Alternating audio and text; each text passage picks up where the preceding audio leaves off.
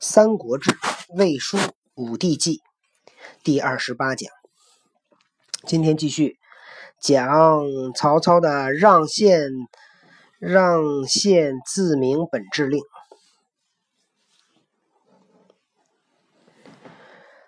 听着啊，然欲孤变而伪捐所点兵众以还直事，归就武平侯国，实不可也。因为曹操他是丞相，所以大家呢就是老议论他，说他有那个篡汉的野心。然后曹操说：“我没有，没有的话，那人说，要不然您就把兵权交出来啊。”曹操这人特逗，曹操人特实在。他说：“如果让我现在就把我手中的兵权交出来，回到我的封国啊，武平侯国，实不可以，这是不行的。为什么不能交权呢？诚恐己离兵。”为人所惑也。说我担心，我离开了我手里边的兵，我就会被人陷害嫁祸。继位子孙继，又以败，又己败，则国家轻微，是以不得慕虚名而处实祸，此所不得为也。说我既我这样去做，既是为了我的子孙去考虑，对吧？如果我被被人陷害。那我的家就完蛋了啊！我要为我的子孙考虑。如果我要是出了问题，那国家也就危险了。所以我呢，只好冒着这个名，担着这个丞相的名分，然后实际上呢，给我自己惹来很多麻烦。这个呢，我也是不得不得已而为之。前朝恩封三子为侯，故辞不受。今更欲受，今更欲受之，非欲复予为荣。欲以为外援，为万安计。前面呢，皇帝曾经封让封了我的三个儿子啊做侯，我呢就没同意，就没接受。现在我改主意了，我准备接受。不是说我为了这份荣誉，我是希望我的三个孩子都有自己的封封地，可以呢跟我这个联合起来做我的这个外援啊。那这样呢是最安全的一个一个方法。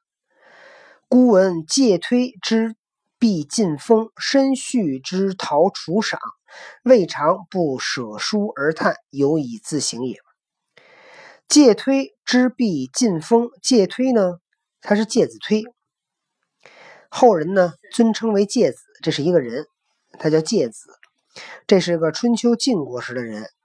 曾经割骨奉君，把大腿上的肉拉下来给皇帝吃。我知道你说谁了，嗯，后来这个人呢，就肯定是当时那个晋国的国君要封他，他就不要，就自己烧死了，被烧死了，隐隐居了。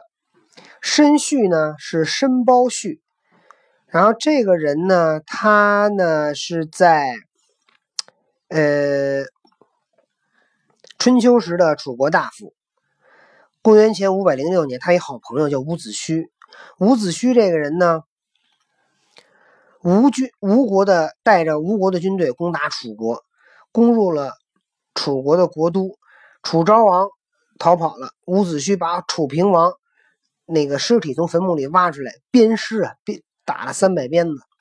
申包胥跟伍子胥是朋友，他就跑到山里边去责怪那个伍子胥。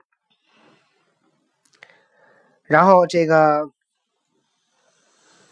这个就是讲的都是后来后来那个哟，后来这个楚国的那个国君就要封赏申包胥，后来申包胥呢就不接受，就也是隐居。那个你讲的上一个人物是曹操说：“我这个一读书读到了介推回避晋国国君的封赏。”申叙啊，这个也是隐居起来，不希望被楚国的国君封赏。未尝不舍说，他哎，我每次读到这儿，我都把书放下，跟着叹息，有以自省也。我就反省我自己呀，我也要做介推和申叙这样的人。奉国威灵，仗越征伐，推弱以克强，处小而擒大。意之所图，动无为事；心之所虑，何相不济？遂荡平天下，不如主命，可谓天助汉室，非人力也。我曹操呃，用国家的这个威严啊，用国家的这个气势，然后呢，我出去征讨这些不这些乱臣贼子啊。虽然我很弱小，我能打败比我强大的，然后我可以去把那个把厉害的人都抓住或灭掉。我想打的啊，都能够去实现。我心里所担心的。都能够去解决，所以我可以荡平天下，我可以不侮辱皇帝给我的任务。那么我能做到这些，这些是老都是老天在帮助汉朝的江山，不是人力所为。然封监四县，十户三万，何得堪之？那我做了这些，封了我四个县。让我去有三万户，也就是说三万户的粮食都交给我，说我有多大的功劳可以去承担这些呢？江湖未尽，不可让位；至于异土，可得而辞。说现在天下还不没有安定下来，我不能离开这个丞相的位置，但是这些封给我的土地，我是可以把它让掉的。今上还阳夏。折苦三县户二万，但使五平万户，妾以分损谤义，少减孤之则也。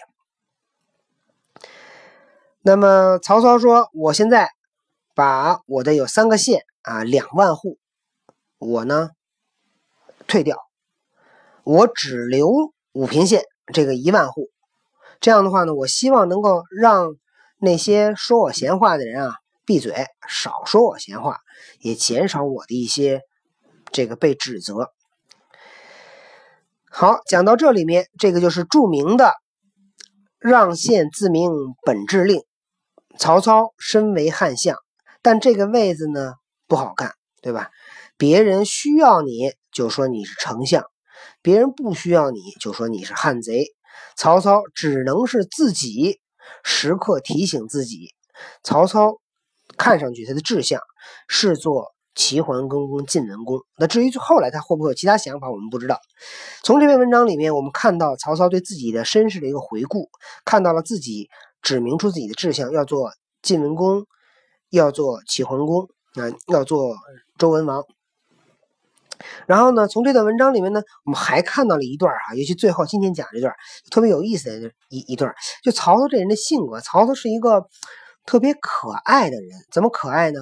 别人说你为什么不把那个军权交出来呀？曹操说：“我不能交，我交了军权，你们该那个整我了，对吧？”所以曹操这个人呢，这当然也会有人说曹操小人，对吧？还给自己找借口。曹操不找借口，对吧？我就不交，他就实打实告诉你：你说我是小人，我宁可做真小人，我不做伪君子。啊，所以这就是曹操的一个为人，非常的真实，非常大气，非常的可爱。好，这个注就讲完了。嗯，你说？嗯，他也挺萌的。他说出这话来，其实挺萌的。那他是不是等于曹操傻呀？曹操傻吗？你觉得？您不告诉我的，萌等于傻呀？我，那是你。胡说啥呢？注意听哈，听着啊。那个，我们回到呃《五帝纪》的正文哈。十六年春正月，这是建安十六年，公元二百一十一年，天子命公世子丕为武官中郎将，置官署为丞相府。武官中郎将是一个官的名字，大概至于。将军和校尉之间那个阶层，也就是在将军和校尉中间，有点像现在那个准将吧，啊，就是未来的这个高级干部啊，但他可能比较年轻，所以呢，先让他做一个武官中郎将。但是呢，为丞相副，就做丞相的副手，或者说叫副丞相。这很明显，曹操在干嘛呢？在培养自己的儿子，然后让他呢在军队。做官让这个包括文职也做副丞相，开始要去训练他。太原、商要等以大陵叛，遣夏侯渊、徐晃为破之。太原有一个人叫商曜，商曜呢，在大陵这个地方，大陵呢，山西交城县附近，属太原郡，在那儿呢，这个造反，曹操派夏侯渊跟徐晃围而破之。张鲁据汉中，哎，这个张鲁出现了哈，张鲁盘踞在汉中，三月前。前钟繇讨之。张鲁，我们讲一下张鲁。张鲁是谁？张鲁呢是人是个人，对。不是鬼。据传说呢是西汉留侯张辽张良的十世孙啊，也是名门望族啊。天师道教祖张刘张陵之孙张鲁为五斗米道的第三代天师，在。杀张修后，继续在汉中一带传播五斗米道，并自称师君。爸爸，五斗米是什么？五斗米是一个道的名字，就参加他这个道的人，每个人都得交五斗米。哦。那么张鲁盘踞汉中三十年，最后呢被曹操打败啊。这个这儿还没有讲张鲁被打败的事情哈。那么张鲁在汉中呢盘踞。到了十六年三月，曹操派钟繇讨伐张鲁，攻史渊等出河东与姚会。曹操派夏侯渊，呃和钟繇这个会师。好，这里边马上就要讲到一个。赤壁大战之后，曹操的一个重大的一个军事行动啊，那么时间还够，我们再讲一点。是时，关中诸将皆宜姚豫自袭，马超遂与韩遂、杨秋、李堪、程颐等叛。关中的这些将军担心钟繇要来打他了，所以马超、韩遂、杨秋、李仪。李李堪、程颐呢，造反。马超跟韩遂我们就不说了，这两个人是这个西凉的这个叫什么？呃，非常重要的将领。然后呢，这个另外这几个人呢，都是马超手下的一些非常重要的将军。对不起。遣曹仁讨之，曹公呢派。曹仁去讨伐马超、韩遂，超等屯潼关，攻斥诸将。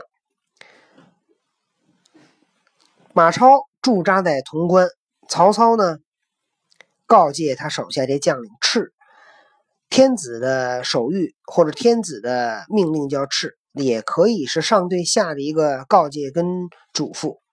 曹操说：“关西兵精悍。”坚壁勿与战，说关西兵很厉害，你们守住了城，不要跟马超打，你们打不过他。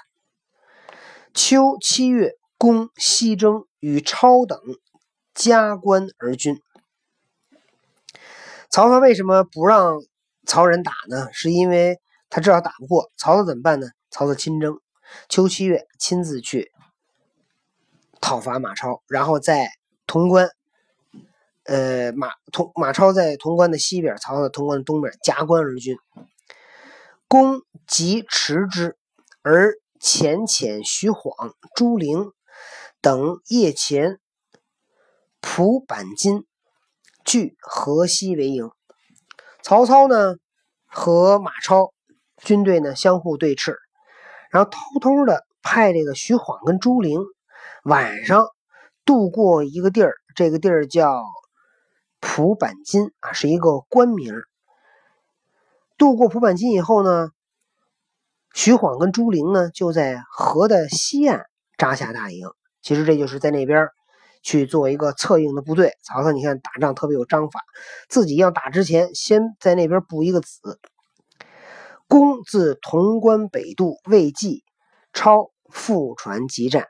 曹操从潼关北渡，应该渡那个黄河，向北渡黄河。然后呢，没渡过去，马超呢派着军队来，开着船就来打曹操。这会儿曹操很危险，校尉丁斐因放牛马以饵贼，贼乱取牛马，公乃得渡。寻河为甬道而南。然后这会儿曹操有一个手下是个校尉，他叫丁斐。他一看曹操碰到麻烦了，这个人呢，你看曹操手曹操会打仗吗？手下也会打仗。这丁斐啊，就弄了好多牛跟马，就放出去了。然后这个马超的军队一看着说：“哎，这儿有牛跟马，还没人要，快抢！”哎，结果马超的军队就忙着抢牛马，曹操那边本来渡河没过去呢，正危险呢。结果曹操渡过去了，渡过去以后，巡河为甬道，就沿着这个黄河修了一条甬道啊，奔南修。贼退据渭口，公乃多设疑兵，前以舟载兵入渭，为浮桥，夜分兵结营于渭南。马超的军队就退了，守住了渭口，然后曹操呢？就设了很多疑兵，然后派这个船把兵运运运到那个渭水，渭水就也是一条河，然后搭上浮桥，晚上分兵在这个渭南渭河的南岸集结。贼夜攻营，伏兵击破之。然后呢，这个曹操这儿刚把这个军队集结好，晚上马超派兵来那个偷营劫寨。曹操多贼呀！曹操是净偷营劫寨别人的，他还能被别人偷偷营劫？曹操最曹曹操是最会防偷营劫寨的，因为他知道什么时候别人会来偷他的营，所以他就设好埋伏。结哎，他就是擅长干这个呀。他老你想他劫那个谁烧那个袁绍的那个乌巢，好，要不然哪有官渡的胜利啊？然后超等屯渭南。遣信求割河以西，请和，公不许。这会儿马超在渭南，一看这打不过曹操怎么办？干脆写封信跟曹操说：“咱们啊以河为界，我要河西边，河东边不要了，咱别打了。那个要讲和。”曹操说：“那不行，对吧？我是丞相，你有什么资格跟我谈那个谈条件呢？”九月，进兵渡渭，超等数挑战，又不许。然后呢，这个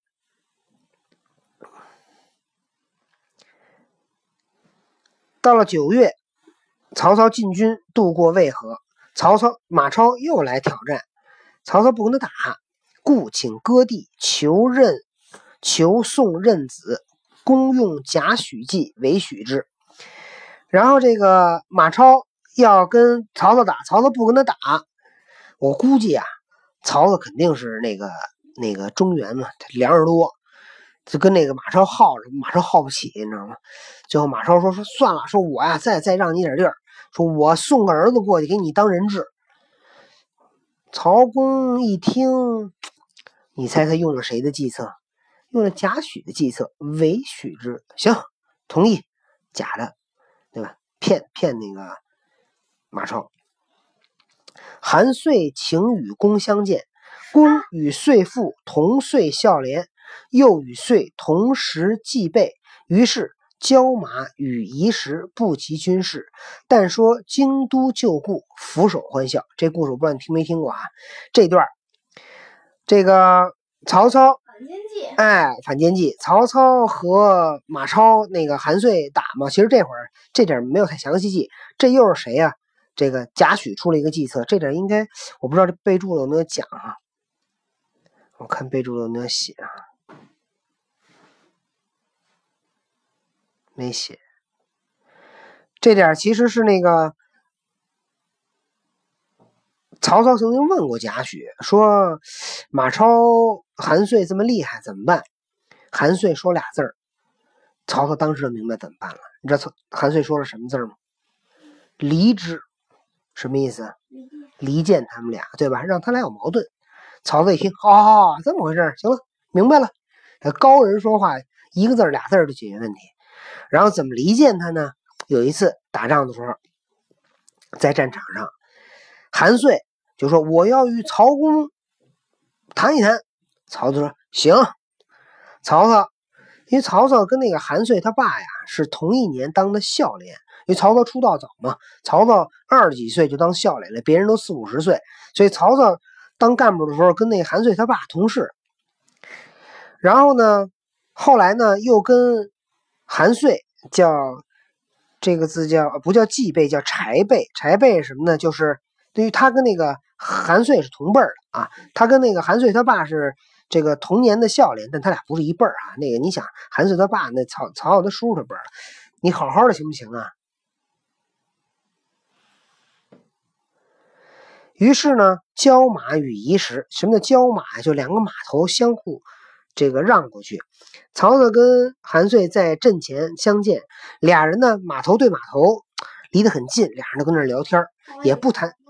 嗯，船船什么？这俩人在岸上。对马头吗？然后俩人呢不谈那个打仗的事就说过去啊，咱们在京城做事的时候，你认识谁呀？啊，你认识袁绍吗？对呀，你认识张淼吗？啊，小时候咱们抢新娘的事你听说过吗？就跟那个韩遂闲聊，然后俩人呢说到高兴的时候呢，俯首欢笑，哎呀，俩人拉着手跟那笑，哈哈哈哈笑。聊完了，季霸超等问岁公何言？马超在后边看着奇怪呀，这韩遂跟曹操说什么呢？俩人又拉手又笑的。接着韩遂就回来了，回来了以后，马超就问说：“曹操说什么了？”遂曰：“无所言也，没说什么。”超等疑之，马超就奇怪。故事是这样的，你知道怎么回事吗？嗯。回来以后，马上就问那个曹操跟你说什么？韩遂说没说什么呀。那马超说：“把你通话记录给我看看。”韩遂说删了，然后马超说你为什么删？然后韩遂说习惯了。哦，这么回事啊？你给呃，他就要查那个韩遂的朋友圈是吗？对呀。然后听着啊，从这儿开始，这个马超就开始怀疑韩遂了。他日，公又与遂书。又一天，曹操给韩遂写封信。多所点事，如篡改定者。然后曹操呢，就在给韩遂那信上啊，碰到重要的地儿怎么样，就都涂一这儿涂一下，那儿改一下，这儿划两道，那儿撕一块下去。然后呢，就好像是韩遂韩遂给改的。超等欲一岁，马超就更怀疑韩遂了。为什么呀？马超就来到那韩遂大帐，说听说曹操来信了。说我能看看韩那个曹操写的信吗？韩遂这个问心无愧啊，那行你看吧，把信就拿出来给马超看。马超一看，哎，这信怎么都涂改过呀？怎么这个几年几月几日什么什么事的怎么都涂了？韩遂说不是我涂的，曹操信给我就这样。马超说哦，行行行，就这样就这样。马超心里说小样，跟我装，还唬我？你以为我小孩呢？公乃与克日会战，先以轻兵挑之，战良久，乃纵虎骑夹击，大破之，斩程颐、李堪等。然后又隔了一段时间，曹操就跟马超进行交战，先派小少量部队呢去骚扰马超，然后最后呢双方进行这个呃战斗。最后派出骑兵虎骑啊，一个非常厉害的骑兵部队来夹击马超，最后大破马超，杀了程颐和李堪。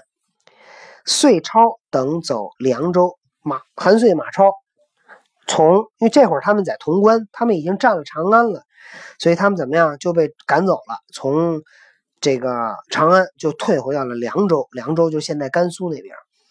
杨秋呢奔安定，杨秋呢这个退到安定，关中平。关中指的就是这个西安啊，这个前后，这个不叫前后，应该叫左右，呃，八百里，号称叫什么？这个叫八百里秦川，这个这叫关中。这关中就算是被曹操给收复了啊。好，那么这段就是这个，记得我们在讲赤壁大战的时候，讲到曹操实际上打东吴的时候，他背后呢有一个非常大的一个忧患是谁呀？马超，对吧？马超随时都能够打他。现在曹操通过这一仗收复了关中地区，啊，把马超逼回到了这个西凉啊。那这一段没完，这一段呢？的后半段讲了一段对话，是诸将向曹操询问：“哎，曹公，您这一仗为什么这么打？”曹操说：“我为什么这么打？那到底为什么？怎么打呢？咱们下次再讲。”